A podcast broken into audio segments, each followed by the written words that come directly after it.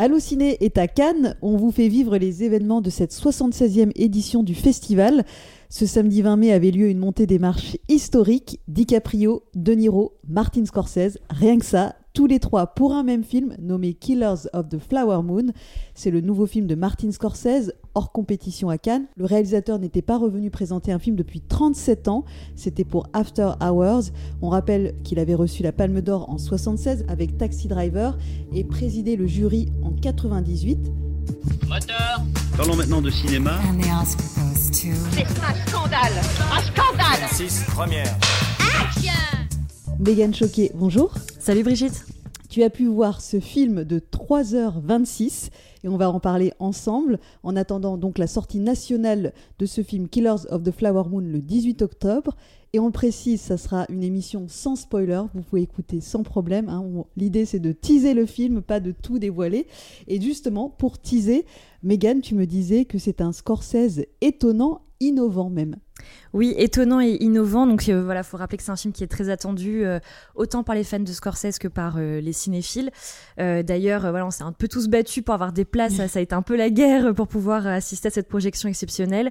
J'ai eu cette chance de pouvoir de pouvoir y assister. Et pour resituer un petit peu ce, ce film, Killers of the Flower Moon, c'est un, un western. Euh, voilà, grande envie de, de Scorsese de faire un, un- un film de ce genre, euh, qui est inspiré d'événements réels, euh, qui est adapté aussi d'un ouvrage du même nom de David Gran qui était sorti en 2017 et qui revient en fait sur les meurtres de la tribu native Osage, donc en Oklahoma dans les années 20. Euh, c'est une communauté qui s'était enrichie grâce au pétrole qui était présent sous ces terres. Et donc, on suit euh, une famille qui va, euh, par cupidité, par racisme et par atrocité vraiment, par violence, bah, les arnaquer et qui va profiter vraiment de leur ascendant pour, pour terroriser vraiment cette communauté. D'ailleurs, euh, cette période a été appelée le règne de la terreur. Donc euh, voilà, c'est quelque chose qu'on ressent vraiment dans le film.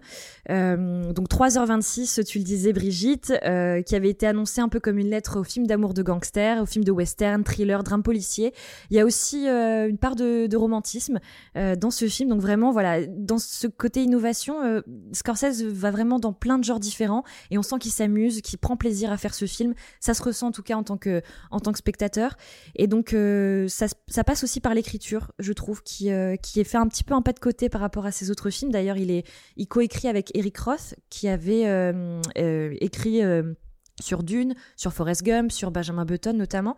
Je tiens à souligner aussi la sublime photographie du film qui est signée Rodrigo Prieto, qui a d'ailleurs travaillé sur Barbie de Greta Gerwig, donc deux salles, deux ambiances, mais je pense deux grands films de cette année. Euh, le film est vraiment aussi incroyable pour ses décors qui sont gigantesques. Euh, on sent, on, est, on a vraiment l'impression d'être immergé dans cette époque-là, dans les années 20. Les costumes sont somptueux euh, et en fait, Scorsese a vraiment une mise en scène qui est, je trouve, très ingénieuse, presque un peu pas burlesque, mais un peu récréative, alors qu'il raconte quelque chose de très euh, très dur et d'affreux.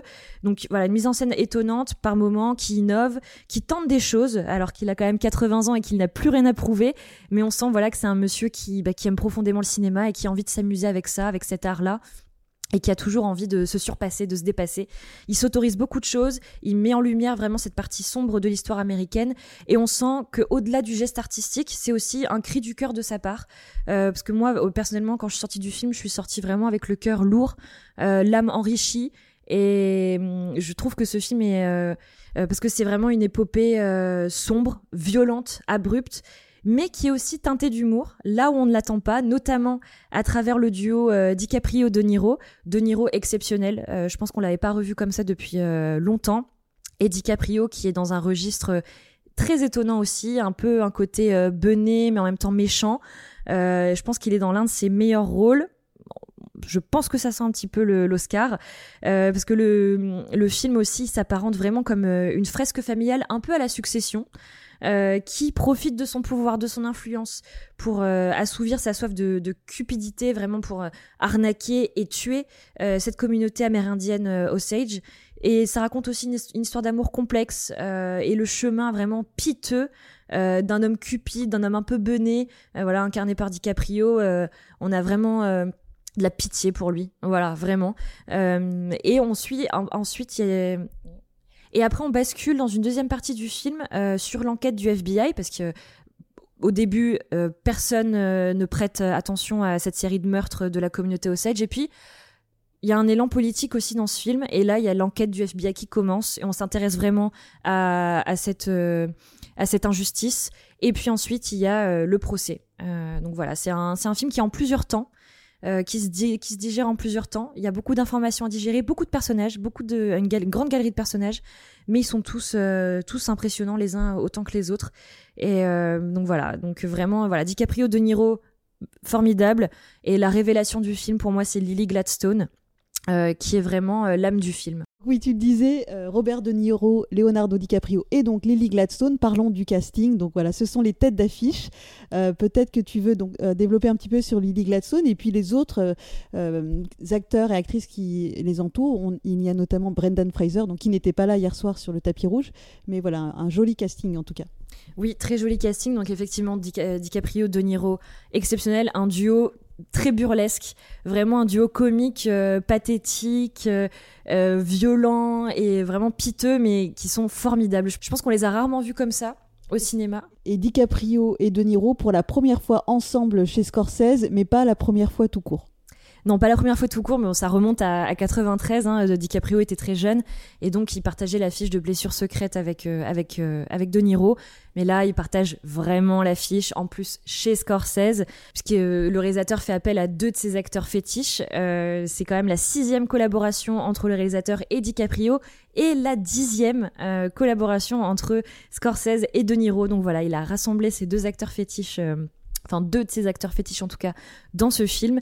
Et le duo DiCaprio et De Niro est vraiment délicieux, burlesque, comique, violent, euh, pitoyable. Enfin, c'est vraiment. Euh, il y a des moments, des élans d'humour euh, très surprenants et très étonnants, et c'est vraiment délicieux à voir. Et puis voilà, il y a la révélation du film, donc Lily Gladstone qu'on avait vu notamment chez Kelly Ricard, parce qu'elle a failli, elle a failli mettre un terme à sa carrière et euh, ça a été un appel euh, soudain euh, par Zoom de Scorsese pour jouer dans ce film qui, qui l'a ramené sur le chemin du cinéma alors qu'elle aurait pu tout arrêter et vraiment changer de vie.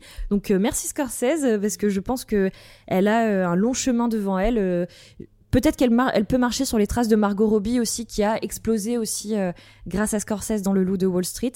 Bon, en tout cas, on lui souhaite parce que Lily Gladstone, c'est vraiment la révélation du film, c'est l'âme du film.